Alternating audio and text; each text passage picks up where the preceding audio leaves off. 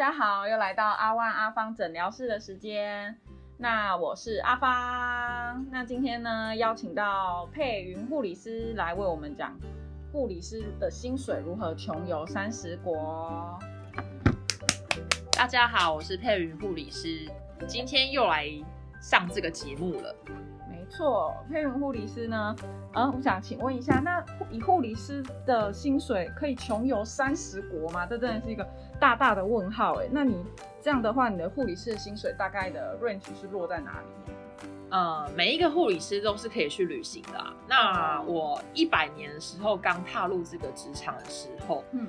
呃，就是薪水加上一些些杂费啊，那些什么，大概就是四万出头。是，那如果你可以上夜班的话，会更多这样子。嗯，对。那之后等你年资比较好的时候，你可以跟主管讨论多上点夜班啊。讲，然后再随着年资的成长，你的薪资也会提高，这样子。嗯，就等于是用争取一些自己额外的一些。对对对。然后医院也会给你一些签约奖金啊，那是依年资不等去分配这样子。嗯。那你三十国是一口气就去三十国，还是说你是有分配？那是怎么去这三十国旅行的准备？这样？哦，那我一开始是在医院服务的时候呢，我就是都是先去一些亚洲国家，像日本、韩国这样子。那之后后来我有一阵子是离职的状态，然后去国外念书了。嗯，那时候就一口气跑了很多的欧洲国家，这样子。就等于是边学边玩这样。对对对，嗯。那呃，因为如果三十国的话，是不是要很贵啊？但是我们今天主题就是穷游，这样子你有符合我们今天的主题吗？还是说其实你自己有一些理财或省钱的小技巧？我自己做一些理财跟省钱的技巧的话，就是可以跟大家分享一个，平常不要买废物。你可以问问自己是想要还是需要。你看双十一，双十一的过，对，就是 双十一的时候，那个 Seven 的那个门口都非常多的货物这样子。那还有其他，就是比如说理财啊，或者是你有，就是也是会买股票或者什么？嗯，就是一开始你们可以就是先了解一些股市啊，一些市场的一些走向这样子。等你很了解的时候，跟人家去。做一个交流，你就可以开始买股票基金，这些也是可以小小存到一些钱的。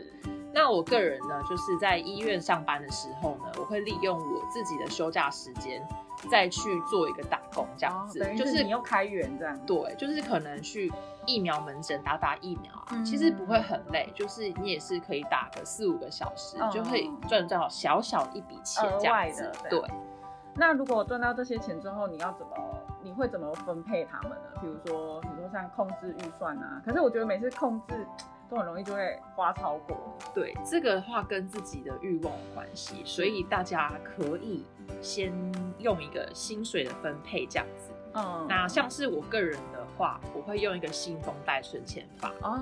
比如说，呃，你的薪水已经发下来了，对，然后你可以准备三个信封袋。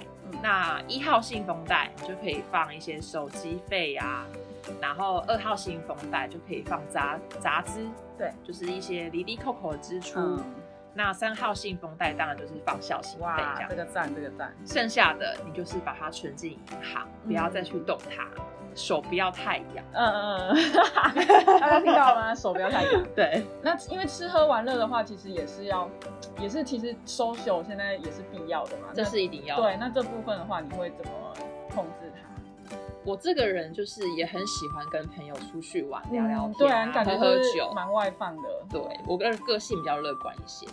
那我们可以用一个方式，就是不要每个周末都去花钱享乐。嗯，我们可以就是第一个周末啊，可以去做做义工，让自己心灵富足啊。嗯，然后第二个礼拜的话，就是可以出去玩啊，跟朋友喝喝酒啊。周五的晚上啊，放松一下。那可以就是把一个月。就是出去玩大概三次就好，三四次，不要逢人约就对对 OK OK 这样子啊，每个礼拜每个礼拜都出去这样子啊，自己也会搞得很累啊。嗯，对啊。那在出国的时候，你有什么，比如说可以省下钱的小秘方？你会故意去住一些比较差的地方吗？还是说，其实在交通上啊，或是什么地方，其实是可以控制好能出国的花费？哦。那出国的时候呢，我觉得最主要是看自己的钱包有多深这样子。那我推荐各位的呢，就是一定要去住一下每一国的青旅 hostel 这样子。那 hostel 它有分很多，有干净的跟脏的。嗯嗯。像我一个很特别的，让我很 shock 的经验，就是我到埃及的时候，我曾经用五块美金住了一个晚上的女生青旅。嗯，非常的可怕，非常的凌乱，然后那个苍蝇都会绕啊绕啊绕啊，停在你的头上。天哪，那有味道吗？那一间就是你会闻到尿布的骚味，然后我真的是很想连夜逃出那个地方。那你那天应该是没有在睡吧？我就是没有睡得很好这样子，然后隔天我就进去沙漠，所以就赶快离开这样子。对，所以还是就是上网的时候，可是那些照片有时候是不是也是会不足？对，那时候就是看那个 Agoda 那个网站上面随便订了一个很便宜的饭店，结果我去住到了一个很像难民窟的地方，真的是吓死人。那我有另外跟大家推荐，就是去住别的国家的那个 hostel，可以去波兰。波兰的 hostel 非常的干净，很优美这样子，嗯，然后价钱也相对的便宜。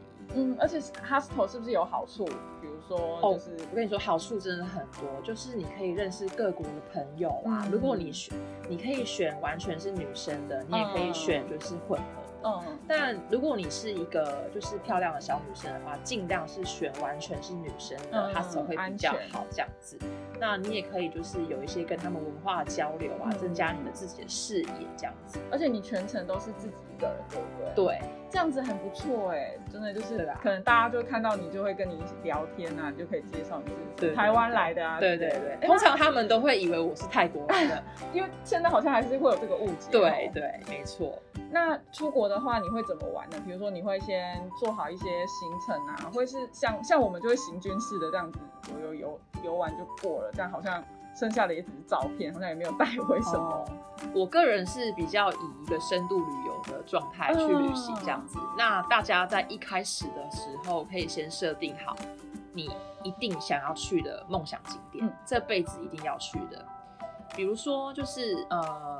你很想去英国看大笨钟啊？那你就可以去邻近的景点一起玩，像是附近就是有伦敦眼啊、西敏寺、科芬园、苏活区这些地方可以一起玩这样子。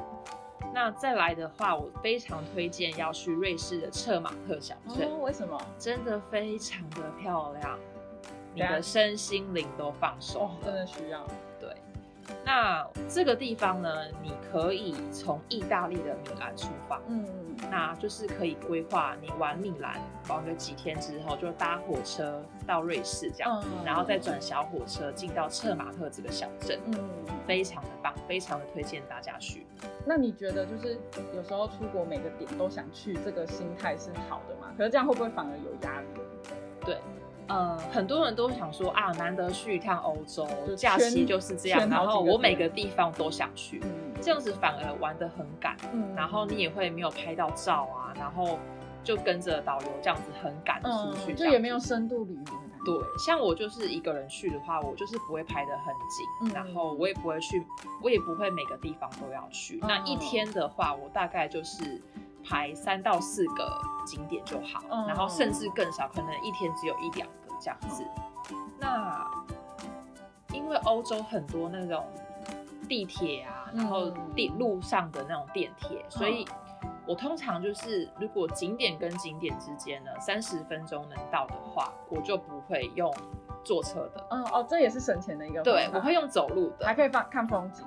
对，通常就是你走一走，你再转角就会看到不一样的风景，你就可以拍照啦。嗯，而且又是一个惊喜。对。不仅省到钱，也拍到美丽的照片，心情就会非常的好。那再来的话，行程不要排太紧凑的话，因为就是你排太紧凑，这样子玩起来很累。对啊，所以我就排少少的，然后就会早早的就回到饭店去休息。